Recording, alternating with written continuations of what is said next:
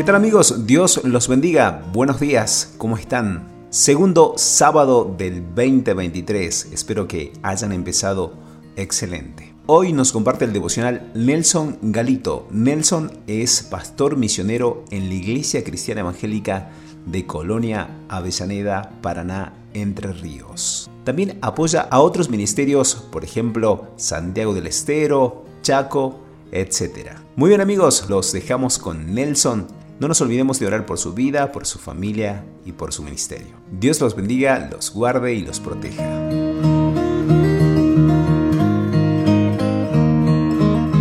En Dios alabaré su palabra, en Dios he confiado, no temeré. Salmo 56, verso 4. Hay una antigua frase adueñada por muchos y expresada de distintas formas, pero de origen desconocido, que dice, un pueblo que no conoce su historia, no le interesa su futuro e inevitablemente tiende a repetirlo. Es que la historia no es sólo pasado, sino el presente que se escribe a través de cada decisión, no de los pueblos en general, sino de las personas en particular. Tuve el privilegio de conocer personalmente a un misionero que escribió con su vida parte de la historia que quiero compartir contigo hoy. Y dice así, el 11 de marzo de 1931, en la Unión de las Repúblicas Socialistas Soviéticas se prohibió la publicación y distribución de la Biblia, determinando el mismo castigo a quien lo hiciere que a aquellos que traficaban drogas o distribuían pornografía. En la enciclopedia escolar soviética se describía a Jesús como un mito y a la Biblia como una colección de mitología judía, las cuales solo se usaban para manipular a las personas. En aquel tiempo tener una Biblia o participar en reuniones cristianas era exponerse a la cárcel, torturas, e incluso hasta la misma muerte en caso de ser descubiertos. Los creyentes se congregaban en secretos, lo que se conoció con el paso del tiempo como la iglesia clandestina. También eran perseguidos por la Organización Federal de Inteligencia Soviética y la policía secreta más conocida como KGB. Durante esta época muchas personas arriesgaron la vida introduciendo Biblias como este misionero en la Unión de las Repúblicas Socialistas Soviéticas, para llevarlas a los creyentes que en su gran mayoría nunca habían visto una Biblia. No fue sino hasta 1980 en que las personas de la Unión Soviética recibieron la oportunidad de conocer este libro. En ese tiempo fueron distribuidas por primera vez de manera gratuita 5 millones de ejemplares de la palabra de Dios. Parte de la historia de un pueblo que impacta profundamente cuando es oída de labios de alguien que lo vivió en primera persona, como me sucedió cuando hablaba y oía a este misionero. Fue inevitable la emoción profunda por el dolor padecido por miles de hermanos que ya no se encuentran con nosotros y amaban y disfrutaban tener en sus manos tan solo una hoja de la palabra de Dios. Pero esto es otra parte de esta triste y profunda historia. Pero quisiera invitarte a reflexionar con sinceridad sobre la desidia espiritual imperante en este mundo de las redes sociales este mundo en el cual vos y yo estamos inmersos, donde cada vez es menor el tiempo de disfrute de la lectura de su palabra. Cada vez nos cuesta más sentarnos con la palabra delante, con el tiempo dedicado a disfrutar, estar con Dios, no solamente a que Él nos oiga, sino a oírle a Él y tristemente en muchos casos ha sido reemplazada por audios y videos, entre otras cosas que este tiempo de redes nos ofrecen.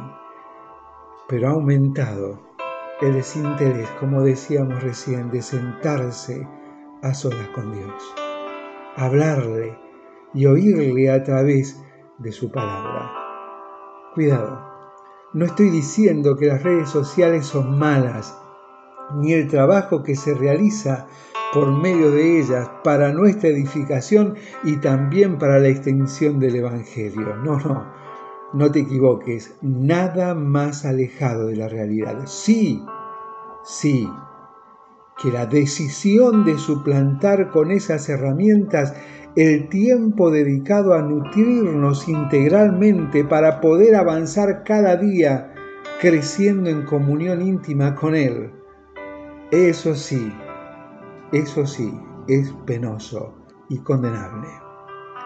Quizás ya tengas un conflicto interno de pensamiento con las expresiones vertidas. Quizás estás justificando muchas de tus actitudes en tu mente y corazón, pero permíteme invitarte a reflexionar sobre el hecho de que Dios se ocupa de nosotros de manera integral y nosotros debemos hacer exactamente lo mismo. Déjame llevártelo a un ejemplo cotidiano y es el tiempo de nuestra alimentación. En muchos casos Dios nos ha dado la gracia de poder desayunar, almorzar, tener una pequeña merienda y cenar. Y eso es bueno y necesario porque el cuerpo necesita renovar fuerzas, fortalecerse. Hay muchos espacios y tiempos dedicados a eso, tiempos de calidad. Ahora la pregunta es, ¿cuánto tiempo has dedicado hoy para sentarte a alimentar tu espíritu? Sin interrupciones, a disfrutar, a disfrutar no solamente que Dios oiga tu clamor, sino a oír el consejo de parte de Dios a través de su palabra. ¿Cuánto tiempo y cuántas veces dedicas por día tiempo a alimentar tu espíritu para renovar fuerzas para lo que resta del día?